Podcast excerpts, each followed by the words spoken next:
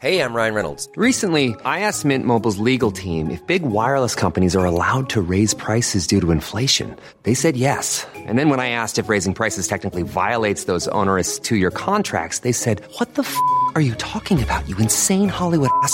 So to recap, we're cutting the price of Mint Unlimited from $30 a month to just $15 a month. Give it a try at mintmobile.com slash switch. $45 upfront for three months plus taxes and fees. Promo rate for new customers for limited time. Unlimited more than 40 gigabytes per month. Slows. Full terms at mintmobile.com.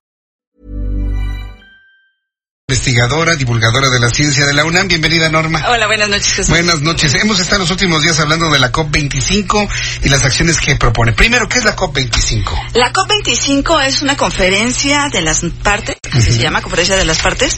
Es un órgano en- encargado de tomar las decisiones que se tienen que hacer con respecto al cambio climático. Esa- esta es la COP25 porque se hace, tiene 25 años haciéndose. La primera fue en 1995 Sí. en Berlín y este perdón en París y bueno eh, la idea es que en esta convención se juntan más de 200 países junto con la Unión Europea Sí. para buscar ver cuáles son las acciones que se van a tomar para mitigar lo que conocemos como el cambio climático Las, las letras COP, ¿qué, es- qué significan? conferencia de las partes Conferencia de, de las partes así se dice Pues la ¿Sí? siguiente COP va a ser la COP26. La ¿sí? COP26, así Y es. así y de hecho esa va a ser en Glasgow, en Reino Unido. Ujú. Ya sabemos cuándo va a ser. Esta COP25 ha tenido muchísimos problemas. Este, ha sido, dicen que, que luego a veces a algunas les pasa eso. Pues primero esta COP25 se iba a llevar a cabo en Chile. Pero, perdón, en Brasil. Pero cuando llegó Bolsonaro a, Brasil, dijo que pues se deslindaba de esta COP y entonces no quería hacerla. Entonces la pasaron a Chile. Chile dijo, yo lo voy a hacer, yo la voy a realizar. Sí. Una de las cosas que les piden a los países es que tengan ciertas estructuras para poder alma- eh, poder tener a todas las personas que llegan.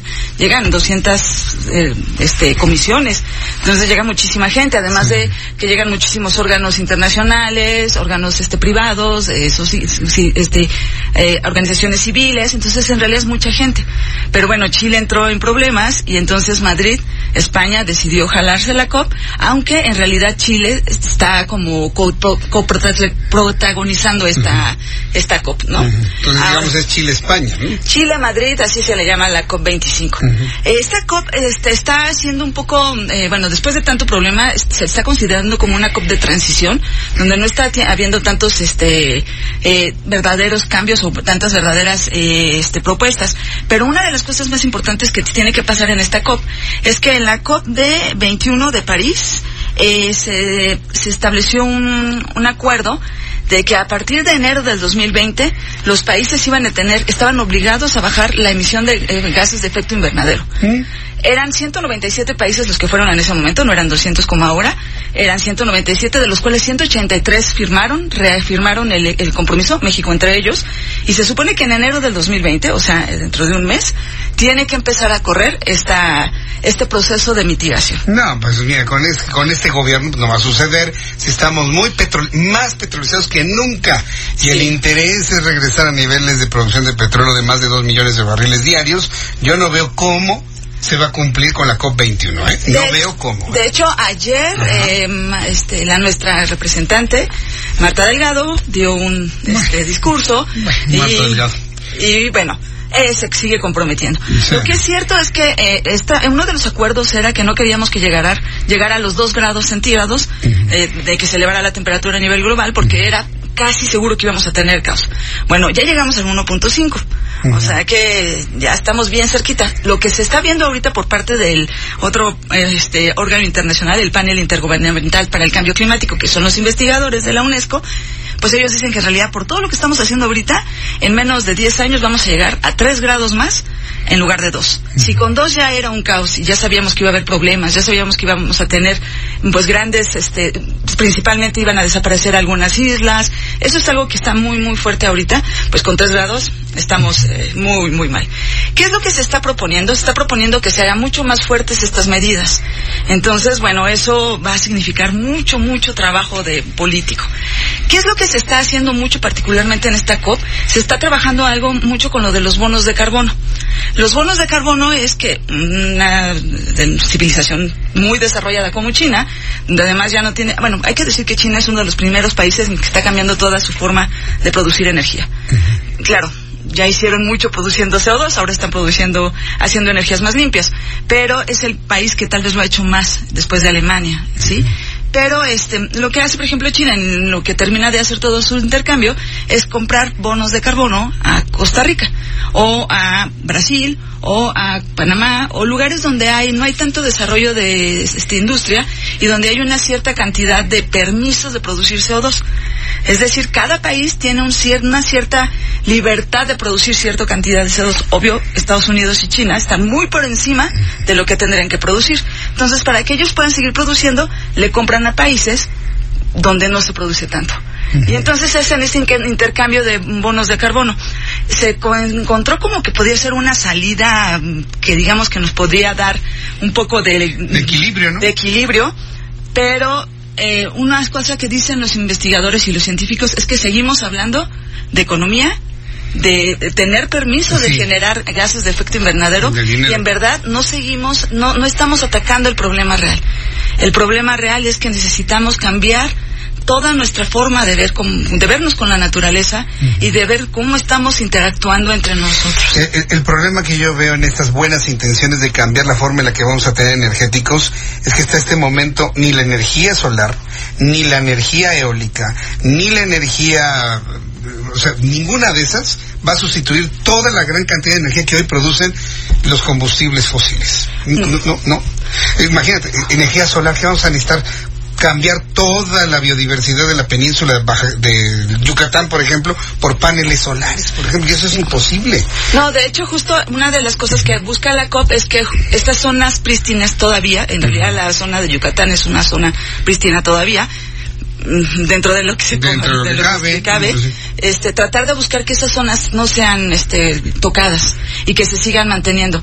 Pero bueno, eso es muy difícil. Algo que ahorita está generando también mucho, y de hecho ha, estado o sea, también en las noticias, es que eh, ha habido lugares, por ejemplo, Alemania, Suecia, Finlandia, que están diciendo que es posible que lo que nos ayude, es importantísimo detener ya la producción de gases de efecto invernadero. Es algo que siempre platicamos nosotros. Si en este momento todo se detuviera, todavía tendríamos 50 años de gases de efecto invernadero. Si en este momento así todo se detuviera, nada más. Entonces lo que ellos dicen es que lo, lo que vamos a tener que usar es algo que es muy controversial, pero que puede darnos el, el tiempo para generar las otras tecnologías, que es la energía nuclear. Ajá, Claro, ay, yo desde hace varios años he insistido en que antes de las tecnologías limpias, la energía nuclear con la tecnología de ahora es la más eficiente, la más limpia, la más segura.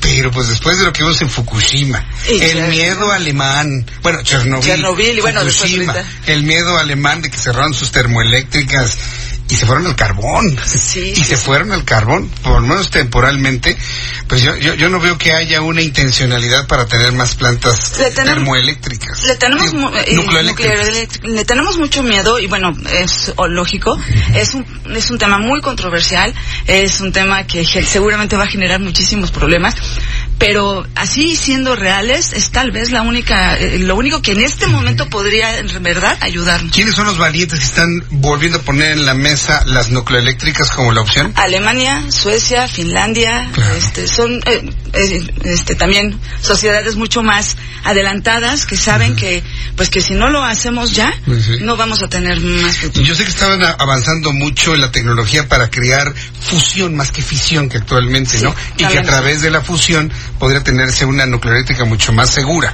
Más controlada Lo que se está planteando es eso, ¿verdad? Sí, de hecho, en realidad la, la, la energía en nuclear ya no es lo que conocimos No, ya no. hace 70, en los 70s, 80s, Sí. que eso fue lo que generó toda esta paranoia que en verdad sí tenemos. No sé, es, es, una, es una controversia muy grande, pero la verdad es que es algo que se tiene que empezar a poner en los, y en el, en el panel y platicarlo. Creo que la verdad es que las cosas no se ven nada fáciles. No. Esto está muy, muy difícil. Es una, es una, este, es una eh, responsabilidad compartida entre nuestros gobiernos, nuestras las decisiones políticas y también el ciudadano, ¿no? Todos tenemos que estar de acuerdo en que si queremos seguir moviéndonos en un auto vamos a tener que cambiar porque los, los combustibles fósiles nos están matando y ahogando. Entonces tenemos que cambiar a una otra forma de energía que nos dé tanta potencia en lo que se desarrollan las demás alternativas. Y eso es una decisión que también va a tener que salir de los ciudadanos. Y, y tendremos a lo mejor que, pro- que hacer un poco más de presión sobre nuestros gobiernos para que se animen a hacer eso. ¿no? Qué interesante está todo este asunto. Yo creo que va- vamos a seguir hablando de la energía este nuclear, de las nucleoeléctricas, de las tecnologías que actualmente hay para poder eh, tener plantas mucho más controladas. Ya platicaremos de la diferencia entre la fisión y la, fusión, fusión, sí, claro. que me parece que eso es fundamental Sí. para poder comprender la, la seguridad que tendrían nuevas plantas, el dinero para construirlas. No cualquier país va a poder No, no. instalar una de estas nucleoeléctricas. Se necesitan ciertas condiciones. Una que de ellas es que no tiemble, por ejemplo. Sí, pero pues hay que hacer nucleoeléctricas que aguanten 12 grados sí. ACAST powers the world's best podcasts. Here's a show that we recommend. The Real Housewives is a guilty pleasure for most, but if you're looking to not feel guilty about that pleasure, tune in to Everything Iconic with me, Danny Pellegrino, where I break down all the messy moments and behind the scenes antics of Bravo's popular franchise. And on Everything Iconic, I also interview celebrity guests like Kelly Ripa, Kiki Palmer, Drew Barrymore, Cameron Diaz, and more about their guilty pleasures, their past work, and so much more. So if you're pop culture obsessed and find yourself watching way too much reality TV like me, tune in to Everything Iconic with Danny Pellegrino wherever you listen to podcasts. ACAST helps creators launch, grow, and monetize their podcasts everywhere. ACAST.com.